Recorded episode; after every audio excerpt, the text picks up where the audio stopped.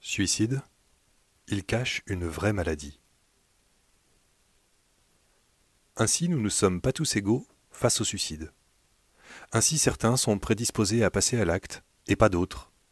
Ainsi, cela ne se passerait pas seulement dans la tête, mais dans le corps.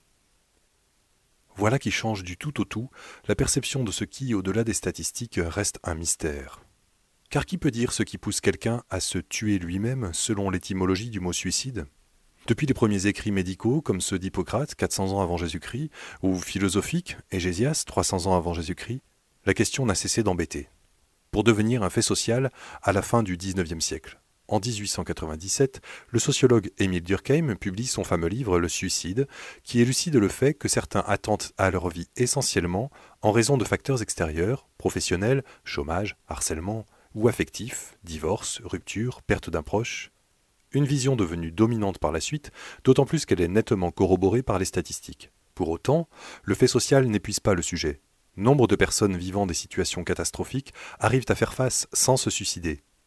Pareillement, si les médecins constatent que près de 90% des personnes qui se suicident souffrent d'une maladie mentale, surtout dépression, mais aussi schizophrénie et troubles bipolaires, ils constatent aussi que moins de 20% de personnes atteintes de ces troubles passent à l'acte. Autrement dit, l'adversité sociale et les troubles psychologiques sont deux conditions nécessaires, mais elles ne suffisent pas à résoudre la grande équation du passage à l'acte.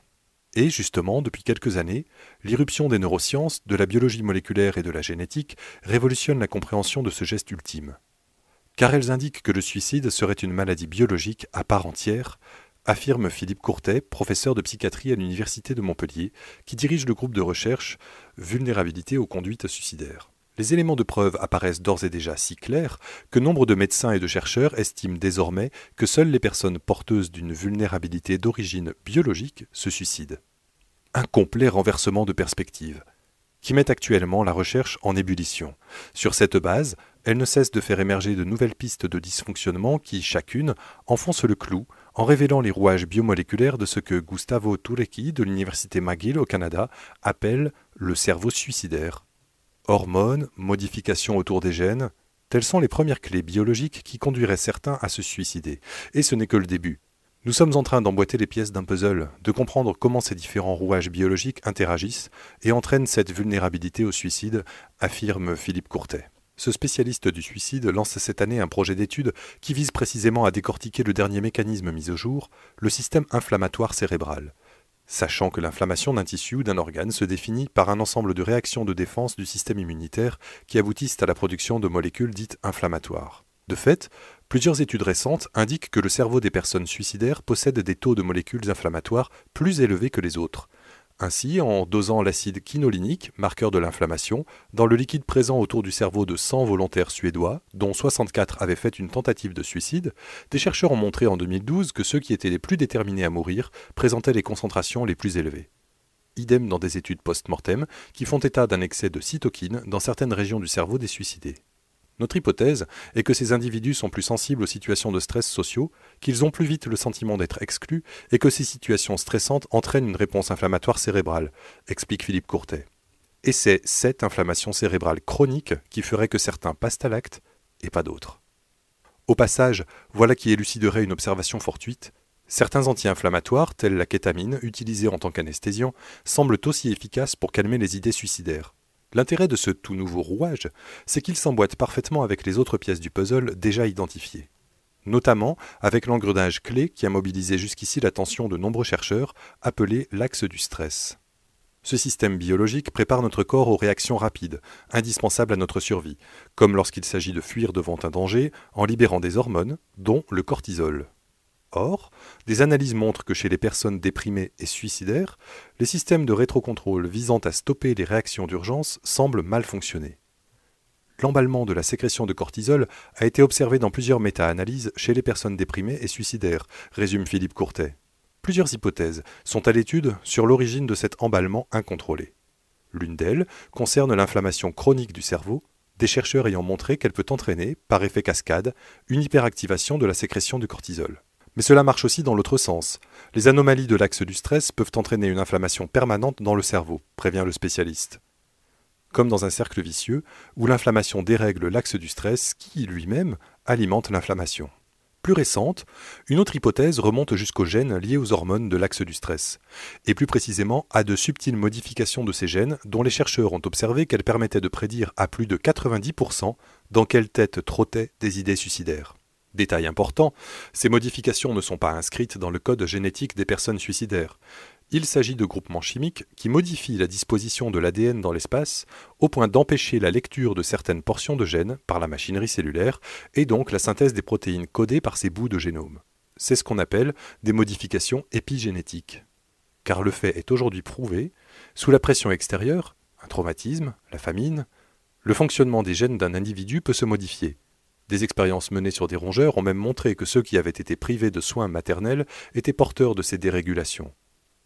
Fort de ce constat, des chercheurs canadiens ont, en 2009, comparé dans les cerveaux de personnes décédées par suicide le profil épigénétique d'un de ces gènes, codant pour le récepteur des glucocorticoïdes qui joue un rôle important dans les réponses au stress. Et le résultat s'est révélé étonnant. Ceux qui avaient été maltraités durant leur enfance présentaient un profil anormal. Le stress causé par la maltraitance avait entraîné des modifications épigénétiques, source d'une plus grande vulnérabilité biologique au suicide. Or, les maltraitances dans l'enfance affecteraient près de 30% des personnes qui connaissent des épisodes suicidaires, note Fabrice Jolan, psychiatre au sein du groupe McGill d'études sur le suicide à Montréal. Les gènes fixent un cadre et l'environnement vient mettre son grain de sel dès la conception et tout au long de la vie pour moduler tout cela. Ce n'est pas tout, car un autre grand rouage biologique de la vulnérabilité au suicide a été mis en évidence. Il concerne cette fois la sérotonine, ce neurotransmetteur est chargé dans notre cerveau de réguler notre humeur, mais aussi notre appétit et notre sommeil.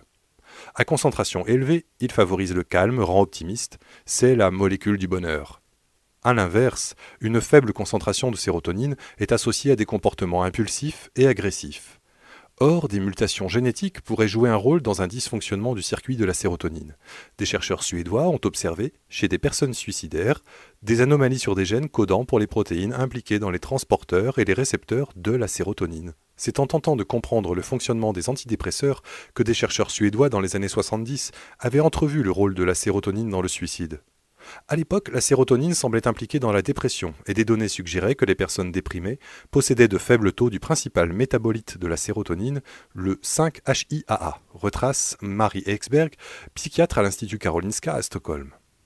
Surprise, les concentrations relevées dans le liquide céphalorachidien des personnes déprimées se répartissaient clairement en deux groupes, l'un présentant un taux normal et l'autre statistiquement plus faible. Nous avons alors cherché ce qui distinguait ces deux groupes dans leur maladie, mais n'avons d'abord rien trouvé. Nous avons donc décidé de suivre de près le groupe présentant un faible taux de 5-HIAA et avons vite eu deux suicides parmi ces patients, poursuit la chercheuse. En épluchant à nouveau les données sur sa cohorte de 68 personnes déprimées, Marie Esberg découvre que 40% présentant un faible taux de 5-HIAA avaient déjà tenté de se suicider contre 15% dans l'autre groupe. C'était une sacrée surprise. Personne ne songeait alors que les conduites suicidaires pouvaient avoir une base biologique, se souvient la spécialiste, aujourd'hui âgée de 77 ans, pionnière dans le domaine. Plus récemment, grâce à la tomographie à émission de positons, des chercheurs ont pu observer la réponse du cerveau de leurs patients après leur avoir administré des médicaments qui activent la sécrétion de sérotonine. Leurs résultats concordent. Ceux qui présentent l'activité la plus faible sont ceux qui ont déjà tenté de se suicider. Plus significatif, ceux qui ont fait les tentatives les plus dangereuses, en sautant dans le vide ou en avalant beaucoup de cachets, sont ceux dont la réponse cérébrale à ces activateurs est la plus basse. Là encore, l'origine de ces anomalies reste un mystère. Une hypothèse récente est que l'inflammation chronique constatée dans le cerveau des suicidés pourrait, comme dans le cas du cortisol et de l'axe du stress, contribuer au dérèglement de la sérotonine. En attendant, c'est bien un tout nouveau regard sur le suicide qui commence à s'imposer, lequel est source d'espoir, Pourra-t-on à terme se servir de ces recherches pour identifier des marqueurs prédictifs du suicide ou suivre les personnes les plus à risque? Certains spécialistes veulent y croire. Et le métabolite de la sérotonine, le 5-HIAA, apparaît déjà comme un bon candidat. Mais son dosage nécessite des ponctions lombaires, ce qui n'est guère envisageable à large échelle. Le cortisol, lui, peut se doser dans le sang, quoique la valeur prédictive reste trop faible pour l'utiliser en milieu clinique, prévient Philippe Courtet. Pour leur part, Plusieurs dizaines de gènes, tous impliqués dans les différents systèmes biologiques identifiés, sont en cours d'étude, sachant que certaines méta-analyses suggèrent l'implication forte de plusieurs d'entre eux, notamment deux gènes du système sérotoninergique, TPH1 et 5-HTT, et un gène de l'axe du stress, SKA2. Toutefois, ces études portent sur peu de personnes. Dans la plupart des cas, lorsqu'on passe à des cohortes plus larges, on perd ces signaux, écrit Gustavo Tulecki de McGill dans un article de Nature Review. Restent les marqueurs d'inflammation du cerveau, comme les cytokines ou l'acide quinolinique. Plusieurs équipes y travaillent. Pour le moment, les résultats de la recherche biologique, génétique, épigénétique et des imageries ne sont pas assez robustes pour permettre d'utiliser des biomarqueurs prédictifs du suicide en situation clinique, prévient Fabrice Joland. On le voit, il reste du chemin avant que des thérapeutiques se mettent en place. Mais Philippe Courtet n'en doute pas. Disséquer cette boîte noire de la vulnérabilité au suicide est essentiel, car cela va nous permettre de découvrir de nouveaux axes de prévention ou de traitement. D'ici là, tous les experts s'accordent sur un point, si le suicide est une maladie, ce n'est pas une fatalité, et ça change tout.